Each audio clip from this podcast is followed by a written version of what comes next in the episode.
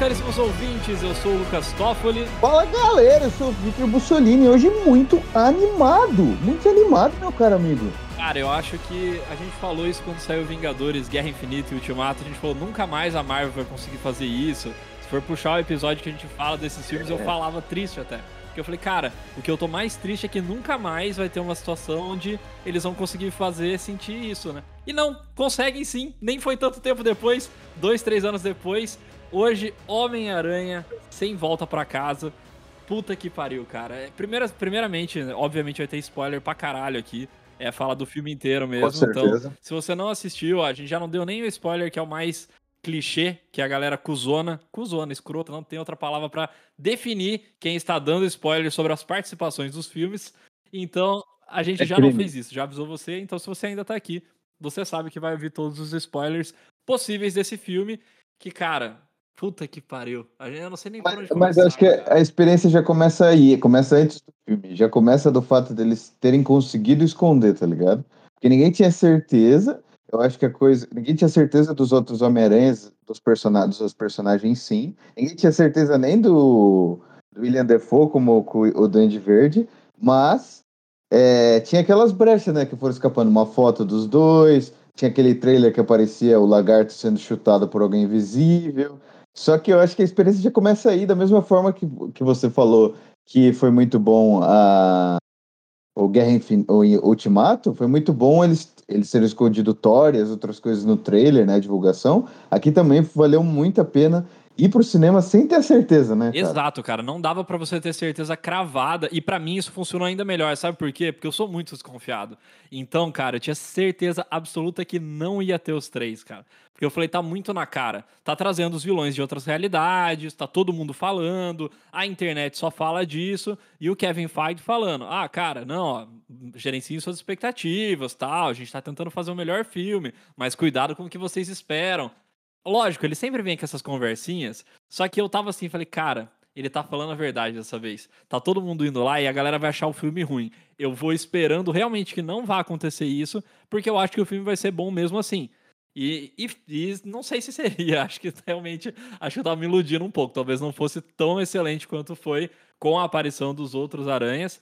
Mas, cara, eu fui até o último segundo ali acreditando. Quando teve o chute no lagarto, sabe o que, que eu pensei, mano? Posso ser bem sincero? A, a fanfic que eu criei, quando eu vi o chute do lagarto, sabe quem eu achei que era? O Demolidor. Falei, cara, os caras estão escondendo, os caras estão escondendo o ouro, mas na real, sabe quem que eles apagaram? É o, é o Tom Holland pulando no meio, vai ser o Dr. Octopus pulando do outro lado, porque eu já, já achei que, pelo jeito, pela toada que tava ali nos trailers, eu achei que ele pudesse virar de lado mais cedo mesmo. E achei que ia ser o Demolidor. Eu falei, esse eu acredito que os caras consigam colocar, mas eles não vão colocar os outros aranhas, cara. É é uma coisa muito além. Não, eu é acho muito que além mesmo. principalmente por todo mundo tá esperando isso, eu acho que não vai ser. E não, cara, foi. E aí, o melhor de tudo, foi tudo que todo mundo falou no Twitter, no Caralho A4, foi tudo que todo mundo pensou e ainda foi melhor. Melhor. Então, a gente, três, quatro episódios pra trás, se vocês estavam ouvindo a gente aqui, eu falei que eu tinha lido uma crítica, uma crítica não, um título de crítica que era Homem-Aranha sem volta pra casa, supera expectativas. E se o Victor vai lembrar que eu É. falei, não, só vai superar minha expectativa se aparecer o Hugh Jackman de Wolverine metendo uma, Caralho, uma garfada em alguém. Mas, cara, E não! Mais uma vez eu errei, Deus porque não precisou disso e tava foda. sim, velho, eu nem, eu nem imaginava que o Demolidor ia aparecer, e é logo no comecinho, né, velho?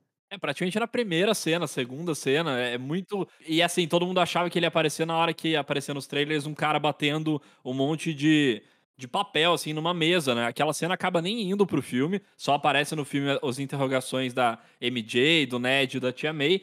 E depois, cara, você já meio que desarmou porque já saiu daquela delegacia. E a hora que você tá no apartamento, ele.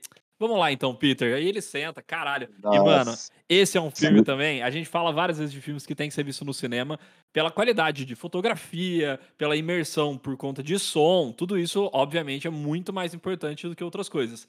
Mas nesses quesitos de filme Marvel, que a galera tá surtada, é muito da hora a galera emocionada e a melhor gritando no cinema, cara. Melhor parte, gritavam em todas as aparições, davam risada em todas as piadas. Você assiste com a galera mesmo, né? Com aquela, com aquela plateia vibrando junto com as coisas que acontecem. foi impagável, e eu acho que essa é uma das melhores partes, partes de comparar com o Ultimato, que o Ultimato também foi isso, né? A gente não tinha um monte de informação, mas mesmo assim tem cenas, tem cenas impagáveis e a galera vibrou pra assistir esse, da mesma forma que vibrou pra ver o Ultimato, velho. Da mesma forma que todo mundo ficou maluco quando o Capitão América. Meu só de lembrar, velho. Você bota fé. Quando o Capitão América levanta o martelo do Thor, mano, foi a mesma coisa quando apareceu o Toby ou o Andrew nesse filme, tá ligado? A galera, nossa. Parecia que tava vendo um. um sei lá o que, velho. Incomparável, né? E, cara, eu ouvi falar em uma coisa que eu concordo muito. Você tá ligado que pra gente, ainda que acompanha desde lá do Toby, é muito diferente do que pegar uma galera que é um pouco mais nova que tá assistindo agora. Lógico que eles vão ficar emocionados, vai ser muito massa. Mas, tipo, cara, o Toby tá veiaco e, e, são coisas que aconteceram há tanto tempo que, mano, você tava, você sabe o que ele passou. Quando o Toby fala, puta, tô com a dor nas costas, pô, faz muito tempo, mas ah, a gente vai dando um jeito. É meio como você falasse assim, tipo, sim, eu sei, cara. Eu sei que saudades que eu não te vejo faz tempo, mas eu sei o que você tá passando nesses anos, sabe? É como se você tivesse subconscientemente acompanhando a jornada do Homem-Aranha do Toby e também acompanhando o do Andrew Garfield ali. É, cara, a gente sabe, a gente sente, é como se os caras fossem realmente parte daquilo e a gente tivesse viajado entre esses multiversos junto. É, é, realmente emocionante, cara. Eu me emocionei no filme e tem duas cenas que eu chorei, hein? Olha, não achei que eu ia chorar. Caramba. No ultimato, no ultimato, na hora do Homem de Ferro lá do estalo, eu, eu chorei, mas não chorei. Aquela, aquele choro mais contido, assim. Mas nesse teve duas cenas muito emocionantes que a gente vai, vai falar mais pra frente. Mas uma até mais para mim, achei. Nem eu achei que. Se falasse que eu ia ficar, ficar muito emocionado na cena que eu fiquei, eu não acreditaria em você, se você me falasse antes. Fala, já fala, já solta já pra nós qual que é, qual que é essa primeira cena. Não, não, vou, vou deixar depois, vou deixar depois. Quero que a gente. então, beleza. Quero que a gente consiga seguir uma linha um pouco lógica, porque, cara, Homem-Aranha, a gente já vai fazer milagre aqui de falar desse filme, não em duas, três horas, igual o Nerdcast que eu tava ouvindo, que os caras falaram quase três horas do filme. Então a gente já vai fazer um milagre. Mas a gente vai tentar, obviamente, não chover tanto no molhado. Quem viu o filme sabe muita coisa. Mas a gente vai tentar pontuar essas. O que, o que deixou esse filme primordial, cara? para mim, tipo, isso é os cinco estrelas. E, e para mim, isso já passa do roteiro, cara. O roteiro foi minuciosamente, cara, pensado e detalhado a cada vírgula do roteiro. Eles conseguiram colocar, cara, todas as piadas possíveis. E piadas, não só piadas que o, o personagem faria. Ai, bati aqui. E piadas não só piadas que o personagem faria, piadas que a gente fazia aqui. Então, tudo que falaram no Twitter, colocaram no filme. Toda piada que pensavam e faziam algum trocadilho, colocaram no filme. Tudo que falavam do Andrew Garfield, quando metiam o pau nele, colocaram isso na personalidade do Homem-Aranha dele no filme, que tá se sentindo abalado pelas críticas, porque ele fala: pô, eu não sou o melhor aranha, não, nossa, eu não tive nada disso, pô, eu lutei com um russo numa armadura de rinoceronte.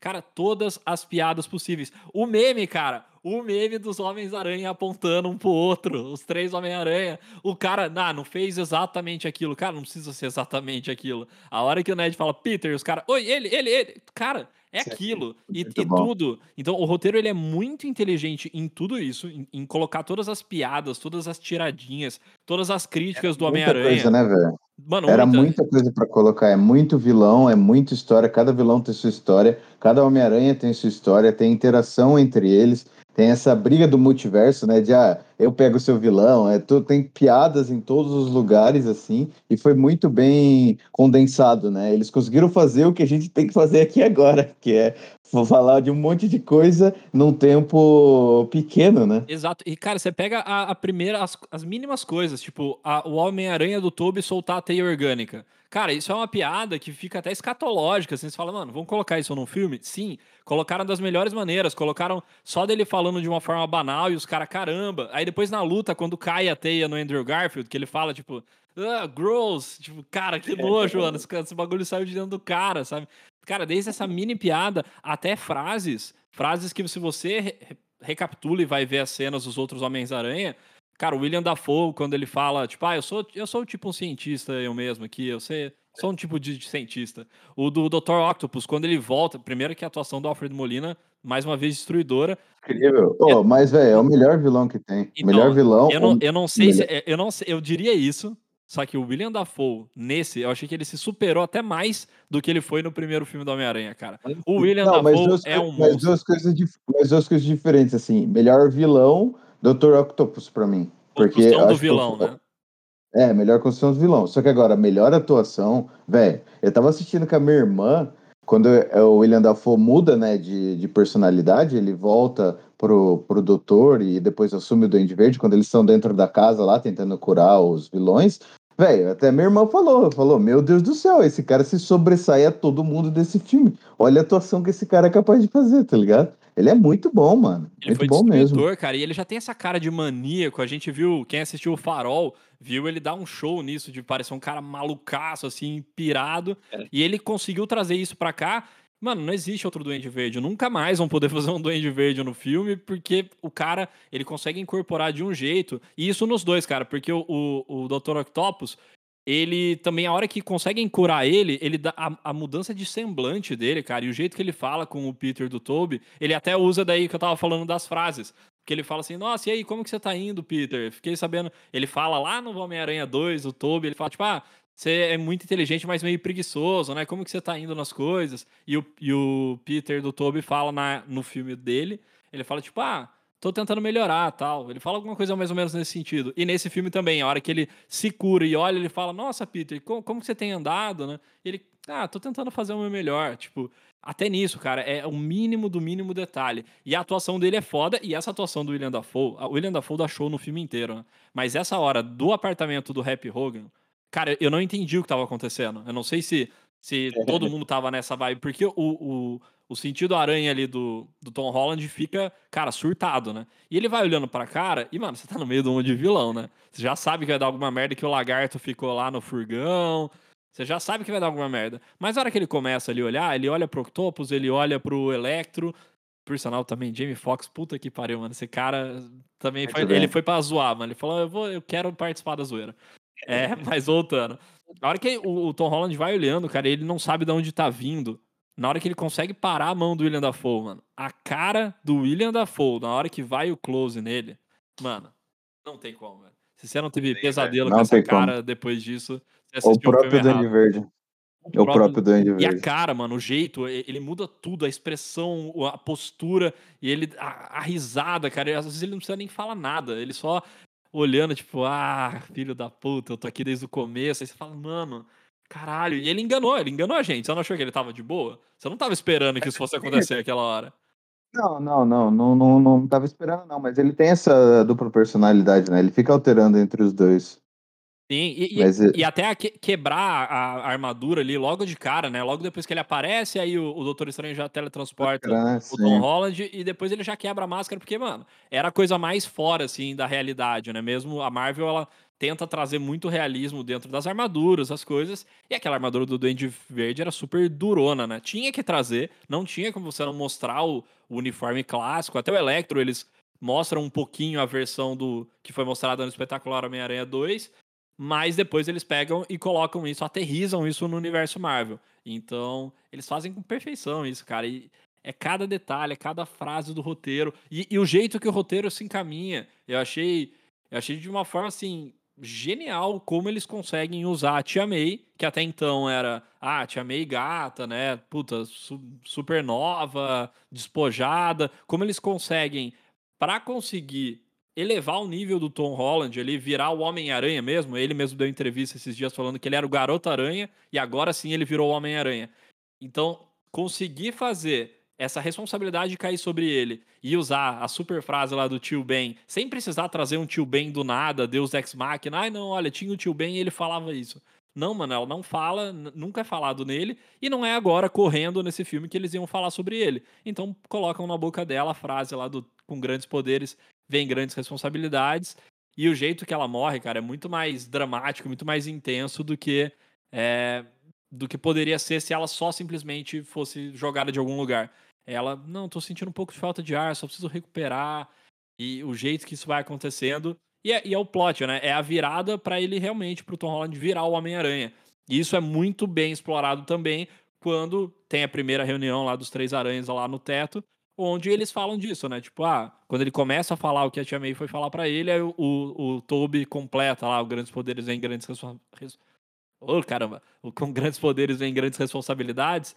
É, já é emocionante ali, né, mano? E, e aí você vê que é a essência do personagem do Homem-Aranha, né? Ele é marcado por essa perda, ele é marcado pela responsabilidade de ter que lidar com inúmeras coisas, coisas que o personagem do Tom Holland não tinha lidado tanto nos últimos tempos, né? Nos, nos segundos nos dois primeiros filmes, ele não tinha lidado muito com isso porque ele estava lá, tinha o Tony Stark, ele tinha todo o suporte dos Vingadores, e nesse filme ele realmente, até o final dele, vai, vai desembocar nisso, mas nesse filme, ao longo do filme, ele já vai tendo as reais consequências de ser o Homem-Aranha. E isso é, é, muito bem feito no filme inteiro. Exatamente, eu acho que você consegue dividir o filme em três partes, assim, pela pela evolução do, do Homem-Aranha mesmo, do Tom Holland. Eu, o começo também estava até um pouco me irritando, eu não gostava do.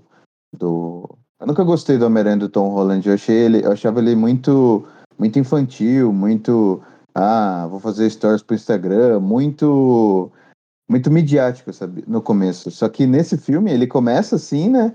Ele tem a perda da tia May, ele tem aquela parte que ele decide que não, ele vai fazer, vai tentar fazer o bem, mesmo que custe, que é quando ele prende o Doutor Estranho, que inclusive a cena dele usar a matemática para prender o Doutor Estranho, genial, porque o... Eu achei muito legal isso, porque eles conseguem trazer, o, o Peter Parker é um cara genial, o e cientista, nos sim. outros filmes às vezes não tem tanto esse, essa abordagem, como não tem a Oscorp, que é onde ele vai estudar, né, onde ele aprende muita coisa nos outros filmes, como não tem a Oscorp nesse universo, eu acho que isso acabava ficando um pouco de lado. E realmente essa cena do, do Doutor Estranho é para matar isso e falar, não, mano, ó como o cara é genial, ele tem a matemática, ele tem o estudo dentro dele, ele é um cara excepcional também na inteligência. E sem, sem contar visualmente, é muito bonita a cena que ele tá, que o Doutor Estranho leva, leva ele para esse mundo do espelho, já puxando aqui, o Doutor Estranho puxa assim é, deixa a gente com vontade de ver o próximo filme, que tem cara de ser uma que vai ser muito. Tem, inclusive, já puxando aqui o Doutor Estranho é, nesse filme, tem uma participação muito boa. E visualmente deixa a gente muito com uma expectativa muito alta pro próximo filme dele, né? Que parece que vai ser muito, muito bom também. Vamos falar disso com certeza ainda no final desse episódio. Mas aí, de novo, o roteiro. O Doutor Estranho tem uma participação fundamental, é importante, é legal pra caramba a interação dele. Quando ele fala pro, pros três ali fazer o Scooby-Doo, que é caçar os monstros, né, e prender os monstros. É, toda a participação dele é muito boa.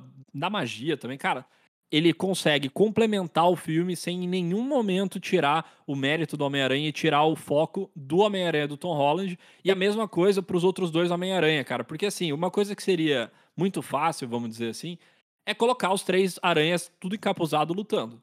Mano, CGI neles, vambora, e, e fazer isso. E não, cara, o tempo inteiro eles estão aparecendo. Os, o, o Aranha do Toby e o Aranha do Andrew, eles são parte fundamental da história e parte ativa da história. Eles têm tempo de tela pra caramba, eles interagem, eles são fundamentais para que as cenas aconteçam e se desenrolem do jeito que elas deveriam se desenrolar. Então, mais uma vez, o roteiro pensa muito bem nisso.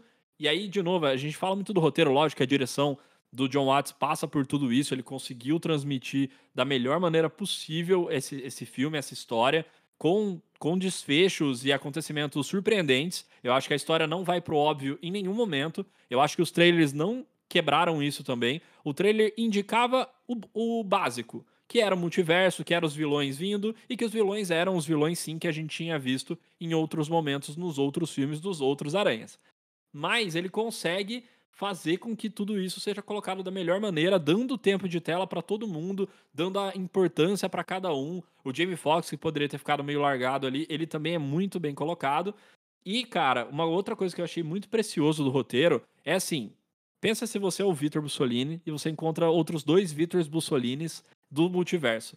Cara, que tipo de coisa que vocês falariam, que você conversaria? Você ia querer saber, você ia querer perguntar. Imagina, aparece um Vitor Bussolini de moicano e, e bombado, rasgado, você fala, mano, o que, que, acontece lá no seu mundo, tá ligado? O que, que, que, que rolou? O que, que você é? Você faz o cinco? Você não faz? Você perguntaria coisas meio corriqueiras. E eles fazem isso, cara. Na hora que eles estão tendo a conversa prévia, prévia à batalha final, né? Antes de começar realmente a pancadaria final, eles estão perguntando esse tipo de coisa. E aí, cara, as melhores piadas também. O, o Tom Holland falando que ele é do Vingador, dos Vingadores.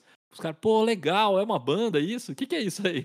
tipo, não existia isso mesmo, cara. E a mesma coisa, a, a, as piadas, como eu falei, cara, são detalhes minuciosos, muito bem pensados, buscados de outros filmes, usando a reação, usando a personalidade desses aranhas. A, a MJ, quando ela joga o pão no, no, no Andrew Garfield, que ela fala que você não tem o sentido da aranha. Ele diz, porra, mano, não com pão, não com donut, sei lá o que ela joga nele. Ele fala, não, não é assim, eu, eu tô de boa aqui, né? E, e a conversa entre eles, to, todas as perguntas que eles vão fazendo, com quem que eles lutaram, como que é a vida deles ali, eles tendo os personagens é, paralelos, né? Os personagens que acontecem nos dois ambientes. E achei que tudo isso foi, cara, realmente é uma primazia, assim. Foi muito bem pensado, muito bem calculado, muito bem feito. Não tem, não tem como colocar defeito nessas interações, cara. Não tem nada que você fala, pô, mas isso eu teria perguntado. Ou, ah, essa referência eu teria trazido. Eu acho que não tem nenhuma, nenhuma referência que você possa falar, isso aqui ninguém trouxe, isso aqui ninguém pensou. Porque eu acho que realmente deve ter sido uma super equipe por trás disso mas eles pensaram em absolutamente tudo, contando que estava dentro do filme, contando que estava dentro dos outros filmes e principalmente contando que o povo aqui fora, loucaço, ficou falando um monte de coisa e eles pegaram todas as ideias e falaram assim: então vamos colocar tudo isso num filme mesmo, vamos fazer isso acontecer. E foi o que eles fizeram, cara. Foi, foi lindo, cara, emocionante. Eu fiquei semanas na sequência em êxtase. É isso que eu falava. A única palavra que eu falava assim, cara, eu tô em êxtase. Eu eu realmente não acreditava que eu podia ficar assim num filme. Eu tô em êxtase. A galera fala bastante de fanservice, né? Como, até como crítica, assim, que os filmes fazem exatamente o que os fãs querem, mas eu acho que nesse caso, é, o filme todo é um fanservice. Eu acho que isso é como o melhor dos elogios, assim. Conseguiram contemplar todos os memes, conseguiram contemplar coisas mais importantes como a essência do Homem-Aranha, que é isso que o Tom Holland defende de fazer o bem até o fim. Conseguiram fazer uma homenagem muito bonita também aos outros Homem-Aranhas e os outros vilões, assim, dando um. Que é o que o Peter Parker tenta fazer nesse filme, né? O do Tom Holland. Tenta dar uma segunda chance a todos os personagens e eu acho que o filme faz isso, além dele fazer isso na história. O filme em si faz isso, pega essas memórias e pega esses vilões que é, são apenas pessoas, né? Que os vilões do Homem-Aranha sempre foram isso. É, sempre foram pessoas que tiveram um dia ruim, assim, e acabaram dessa forma. E parece uma bonita homenagem a tudo que foi o Homem-Aranha no cinema até hoje, né? Pelo menos dessa, dessa geração do Toby para frente. E se você conecta a essência dos Homens-Aranha, tanto do Toby com o Andrew e agora o Tom Holland também, a essência do Homem-Aranha realmente nunca é matar o vilão, nunca é tentar fazer uma coisa crítica e prejudicial. Então, se você for pensar, vamos lá, Toby, ele não queria matar o Duende Verde. Quando ele mata o Duende Verde, é porque ele, ele, ele se esquiva do planador que tá vindo em direção dele, porque o Duende Verde tá tentando matar ele. Aí ele morre. O Dr. Octopus, ele até tem uma, uma. Ele fica mais lúcido no momento que ele morre lá no Homem-Aranha 2, que ele mesmo se afunda com aquele com aquela energia nuclear que ele estava fazendo. O Lagarto, o Lagarto no espetacular Homem-Aranha 2, eu nem lembro se ele morre. Ele não morre, né? Porque eu acho que o, o Andrew consegue curar ele ali no final do Homem-Aranha 1, espetacular Homem-Aranha 1. Não lembro agora exato, porque esse também não é um filme muito bom, né? Eu sempre gostei muito, até deixando claro, sempre gostei muito do Andrew Garfield de Homem-Aranha. Eu acho que ele, ele traz uma essência desse Homem-Aranha sarcástico e brincalhão que os outros até nem trazem tanto. O Tom Holland até tá trazendo um pouquinho mais, mas eu acho que o Andrew, ele pontuou muito bem isso. O Tobey era um pouquinho mais sério, um pouquinho mais contido. E o Andrew Garfield consegue trazer isso do Homem-Aranha lutar brincando, sabe? Eu acho. E ficar zoando o cara que ele tá lutando. Ele fazia isso muito bem. Mas retomando isso que eu tava falando da essência deles, né? Então, a, a, ideia do Electro mesmo. O Electro a gente nem sabe se efetivamente ele morre no final do espetacular Homem-Aranha 2. Não fica tão, tão, tão claro se isso aconteceu ou não. Mas de qualquer forma, eles não querem fazer isso, eles não querem matar ninguém, eles não querem que ninguém morra. E, e o Tom Holland traz isso como mote do, do porquê que ele não vai mandar os vilões de volta para casa de uma vez só. E aí as cenas, que aí eu tinha falado das cenas que eu chorei, né? Até a cena da, da Tia May, que se você não se emocionou, sai daqui, mano. Você não é gente, você achou que aquilo foi uma cena normal, você, você não é gente. E a segunda, que eu fui, aí vai pra esse lado, né? Eles conseguiram, além de homenagear e além de trazer muita coisa legal dos outros Homem-Aranha, eles conseguiram fazer com que eles conseguissem se redimir das únicas duas coisas que eles não conseguiram fazer. Não únicas, mas principais duas coisas. Que era o Toby, ele não consegue salvar o Norman Osborn, né? Ele morre na hora que o planador dá aquela empalada nele. E o Andrew Garfield, aí é a famosa cena clássica, né? O Andrew Garfield não consegue salvar a Gwen Stacy lá no finalzinho do Homem-Aranha 2, que é um filme ridículo, é, realmente é muito ruim, os caras cagam tudo, desembocam o final do nada, mas a cena em si é emocionante, né? Que é quando ela tá caindo da torre e ele tenta salvar com a teia e, e não consegue, né? Antes dela bater no chão e morrer. E aí, essa foi a segunda cena aqui, então, revelando agora que me emocionei, que é isso, cara. A hora que a MJ do Tom Holland, a Zendaya, tá caindo. E o Tom Holland toma a pancada do Duende Verde e sai fora. E vem o Andrew pra salvar, cara.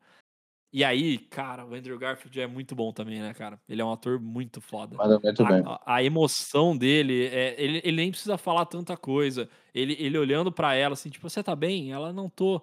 E ele começando a chorar, assim, cara, e ela meio que, puta, o que tá acontecendo? E aí, e aí, a essa hora tem que ressaltar de novo o roteiro. Eu tô assim. Tô, tô exaltando muito, jogando no pódio mesmo os roteiristas.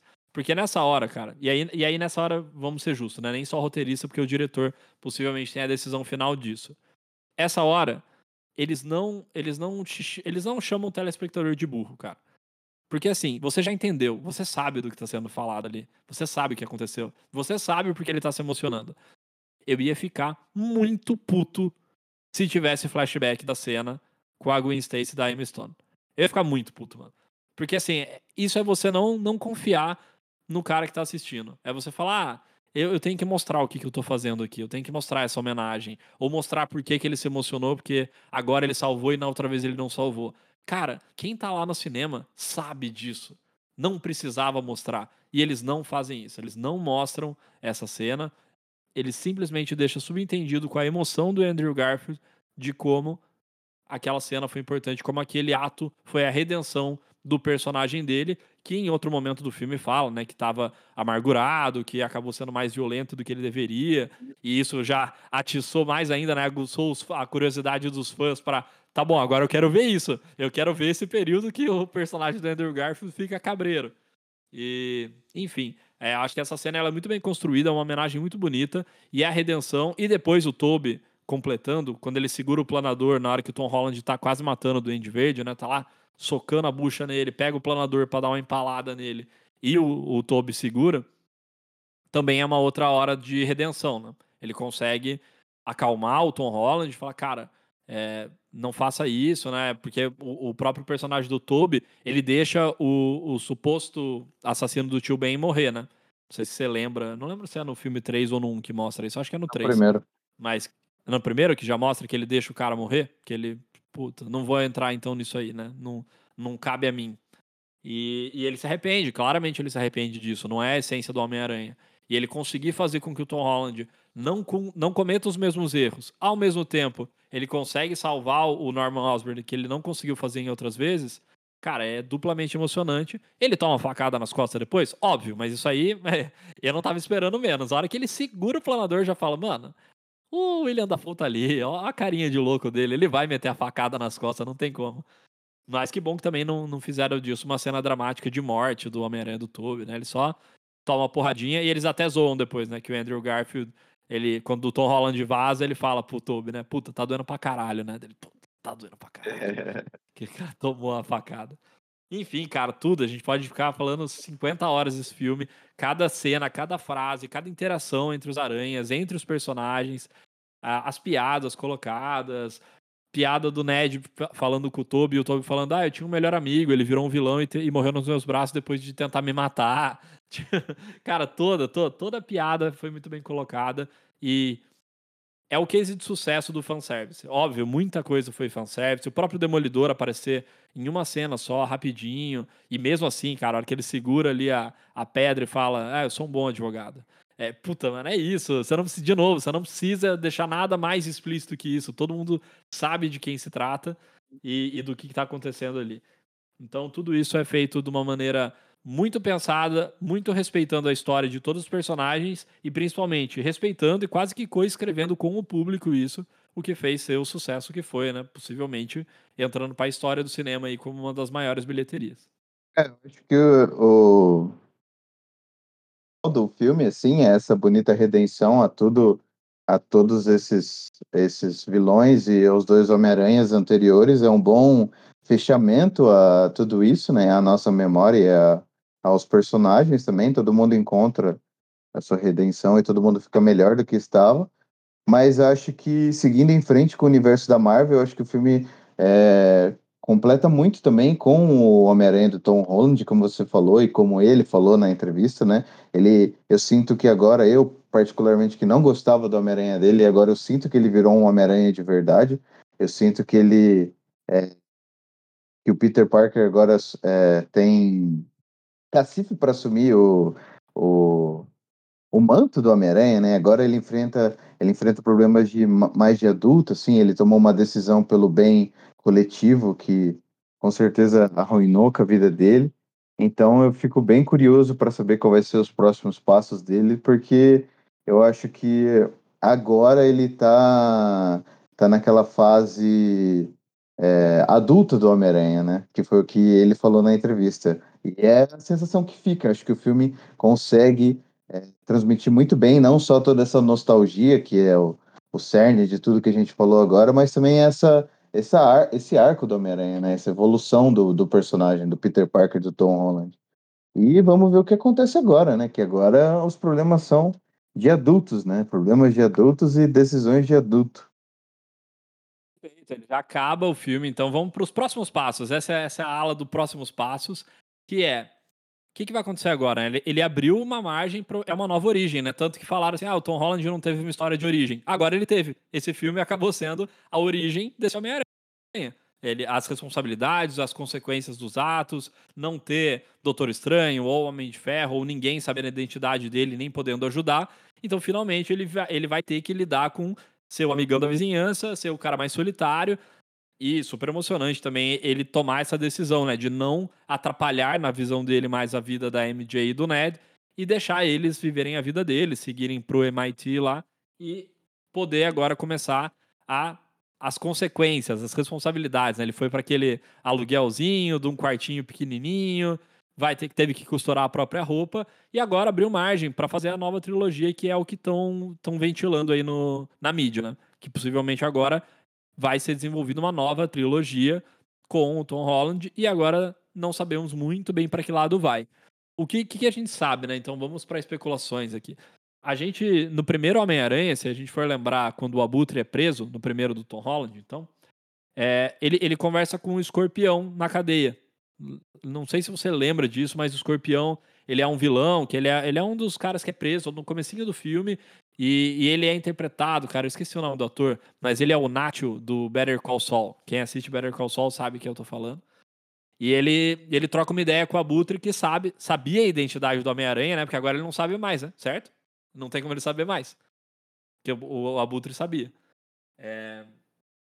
E aí ele queria saber quem era o Homem-Aranha, porque ele já tá puto com o Homem-Aranha. E, cara, ele tem, ele tem um nome, né? E tem a tatuagem do escorpião no pescoço. E o Escorpião é um dos personagens que eu lembro que era sempre muito foda no desenho do Homem-Aranha, cara, porque o Escorpião é para ser exatamente. Ele é criado para conseguir ser o predador da aranha, né? Então, eu achava ele sempre muito foda e as lutas entre o Escorpião e o Homem-Aranha sempre eram muito tensas e o, o Escorpião normalmente dava um pau absurdo no Homem-Aranha. Então eu fiquei curioso para saber o que, que viria dali. O próprio Abutre, que ficou preso, mas Antes ele até tinha esse mote de que ele sabia. E aí entra as confusões também, né? Porque o Abutre do Michael Keaton tá no filme do Morbius, do, do nosso amigo Jared. Ele, ele tá lá. E aí, mano, é o mesmo ou não é? Quem que tá nesse mundo? Aí falaram já que vai ser o Andrew Garfield, que é o Homem-Aranha do mundo do Morbius, que é o mesmo mundo do Venom. Mas aí o Abutre é o mesmo ator, é uma variante. Já começa a confusão. Então, desse lado, eu não sei nem se a gente consegue entrar nesse detalhe. Mas eu acho que o Escorpião é um bom, um bom vilão que eles podem acabar abordando. E, e um vilão mais direto pro Homem-Aranha. E é isso, cara. Eu acho que esse é um ponto que eu imagino. Tem o rei do, tem o rei do crime também, né? Colocando o Demolidor dentro do universo do Homem-Aranha, ele aproxima o rei do crime também. Exato. E isso seria uma coisa muito da hora, cara. Eu acho que daria para fazer uma coisa muito legal indo também para essa vertente. O Rei do Crime é uma coisa bem mais urbana, né? Bem mais concentrada ali em Nova York. E eu acho que ele conseguiria desenvolver muito bem essa esse embate do Rei do Crime com o Homem-Aranha e colocando o Demolidor ou não, né? Mesmo que ele não colocasse o Demolidor ou não. Mas, outra coisa que acontece, a primeira cena pós-crédito desse filme é o Venom do Tom Hardy. E aqui, ó, spoiler do Venom 2 também para vocês que não assistiram. Eu vou salvar vocês dessa. Mano, é muito ruim. Eu falei pro Victor que não viu ainda e que possivelmente não vai ver, porque Venom 2 é muito ruim, mano. É ruim que dói. É, assim, eu tô muito triste em falar isso, mas é muito ruim. É muito ruim. Eu falei que é muito ruim, porque é muito ruim. Cara, que filme ruim. É, não dá, não dá. O, o Tom Hardy eu gosto dele, mas eu acho que o Venom que os caras criaram ali é muito caricatão. Ele parece um personagem de sitcom, mas a sitcom ruim, não sitcom boa. E, putz, desperdiçam o Woody Harrison, que é bom pra caralho, ator louco também. Outro cara da, da, da classe do William Dafoe ali, ator que já tem cara de maníaco só por ter a cara de maníaco. E como é um ator foda, consegue fazer isso ainda melhor. E os caras desperdiçam isso no carnificina dele, que é, é ridículo, cara. Enfim, não vou nem ficar gastando tempo nisso. Mas na cena pós-créditos desse Venom 2, que é um filme horrível, o Tom Hardy, o Venom do Tom Hardy é teletransportado pro MCU. E ele lambe a tela lá da TV com a cara do Tom Holland. E aí todo mundo achava que ele apareceria também nessa batalha final ali com todo mundo, ele deveria aparecer. Não faria sentido nenhum, né? Seria só uma coisa jogada, ainda bem que não fizeram. E no final, na cena pós-créditos, então a primeira cena pós-créditos desse Homem-Aranha, o Venom é teletransportado de volta pro universo dele, pro universo da Sony ali, do Aranha-Verso da Sony. Só que ele deixa a gosminha ali, né? Na hora que ele é teletransportado, parte do simbionte fica. Então, isso pode indicar também um possível um possível outro enredo que tenha um Venom nesse universo que não necessariamente vá é, ficar no, no Ed Brock do Tom Hardy, pode entrar em outro cara. E aí o que eu li já é que. Inclusive no Peter Parker, né, velho? Inclusive no próprio Peter. Ele deveria, né? Porque daí sim a gente teria a origem do Venom conectada ao Homem-Aranha. Porque o Venom, ele tem aquela aranha no peito e ele odeia o Homem-Aranha porque o Homem-Aranha rejeitou ele. Que é o que é bem mostrado até. Bem mostrado é forte, né? No, terceiro filme do, do, do Toby. Porque o filme todo também não funciona tão bem. Mas, querendo ou não, essa parte do Venom eu acho que até que é mostrada bem. Ele tá lá, ele tá mais cabreiro, ele tá mais bad, o simbionte começa a impactar no jeito que ele age, e aí ele acaba se desfazendo do simbionte que quer a vingança, e o Ed Brock quer a vingança do Peter Parker, logo eles se unem e faz sentido. Então pode ter, pode ser que essa história venha. E uma coisa que eu li, cara, isso eu não sabia, isso é dos quadrinhos, mas eu li é uma matéria falando que o simbionte também vai no, no escorpião em algum momento dos quadrinhos. Então, pode ser que se você juntar a pecinha que deixaram lá no final do primeiro Homem-Aranha com essa pecinha de agora, pode ser que o simbionte acabe indo é, para o escorpião, que é o cara que está preso lá, e esse cara que já odeia Homem-Aranha, ele possa virar o Venom desse universo. Não sei, são todas especulações, está muito muito cedo ainda. Acho que nem o Tom Holland talvez soubesse que a, a trilogia dele ia acabar assim abrindo para uma nova trilogia, Supo, suposta nova trilogia também, né? Porque nada nada obriga que sejam três filmes, é que é o costume deles fazerem como o contrato da Sony com a Marvel, a Sony precisa fazer filmes a cada acho que dois ou três anos. Então, naturalmente, uma trilogia faz mais sentido.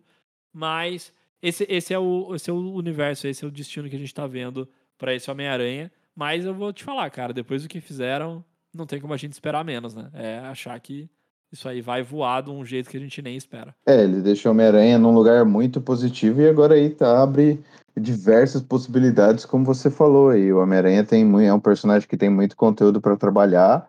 Vamos ver como isso se encaixa com a próxima fase da Marvel, né? Que é inclusive a segunda cena pós-crédito do Doutor Estranho no como que é? No multiverso da loucura. Eu achei que de novo eles acertaram no trailer no gerou curiosidade, não entregou a, história inteira, né? Entrega o que a gente já imagina da história. Então começa ali a fala, né, de que pô, o cara fez o feitiço, isso impactou no multiverso. E aí, no fim, ele ainda deixa uma coisa que, de novo, eu acho que é para enganar a gente, que é o, ah, o pior, pior inimigo desse universo é você mesmo. E aí, quem assistiu a série do What If sabe que tem o Doutor Estranho Maligno lá, que absorveu milhões de criaturas, e eles induzem você a entender que é esse cara que aparece ali, na hora que aparece o Doutor Estranho loucaço ali, né, falando, cara, as coisas saíram um pouco do controle. e aí ele tá com aquela cara de maníaco dele. É, eles induzem você a pensar nisso, mas eu acho que não vai ser. Eu, eu, eu, tendo a achar que aquilo é uma parte do filme, mas não é o, o, mote principal, assim. Acho que o Barão Mordo ali ainda vai ser o, o vilão principal na, nessa batalha. Ou ainda existe a chance ainda, né? Especulações de que a Wanda possa realmente ser a vilã.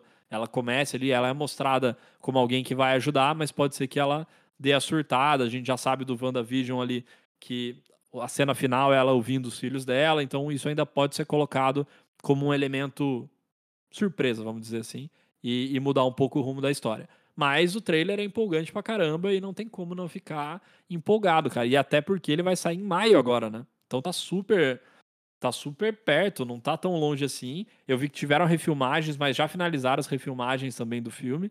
Então, cara, é só esperar, mais uma vez, Marvel dando, dando pra gente tudo que a gente quer e, e deixando aquele gostinho de quero mais, apontando para um futuro muito bom. Além desses filmes, né, as séries que estão programadas para sair, o próprio Thor, Love and Thunder, cara, esse aí eu sou suspeito, né, que Taika Waititi tá aqui, tem um lugar no meu coração, mas esse filme eu acho que vai ser também uma, uma, uma catarse de comédia e ação e, cara, eu acho que vai ser muito bom, não tem como. Ele, ele sabe, ele, ele acertou o Thor e agora ele vai expandir isso de um jeito absurdo. Então, assim, só expectativas boas para os próximos filmes da Marvel. Isso aí, fora tudo que pode acontecer, assim, com a WandaVision se aproximando disso, ela é um caminho para um possível sonhando alto para trazer o Magneto e quem sabe puxar o X-Men, quem sabe. Doutor Estranho também aí é um caminho para trazer o Quarteto Fantástico, quem sabe. Mas isso é tudo especulação nossa e se acontecer, com, certeza estaremos aqui para gravar episódios. Sim ou não, meu caro amigo Lucas? Perfeito, e eu vou seguir com a mesma estratégia que é não acreditar em nada disso de X-Men, nem Quarteto Fantástico, porque se acontecer, eu vou estar igual no filme do Homem-Aranha, não vou estar esperando. Eu vou estar esperando no fundinho, vou, mas na, na minha essência eu vou ter, na, na minha superfície, eu vou ter me enganado bem a ponto de me surpreender na hora e falar: caramba, eles fizeram de novo. É isso aí. Então falamos na próxima semana, no próximo episódio, onde falaremos de sucessos recentes da Netflix. Ou não tantos sucessos assim. Fica aí a polêmica desde já e nos vemos na semana que vem.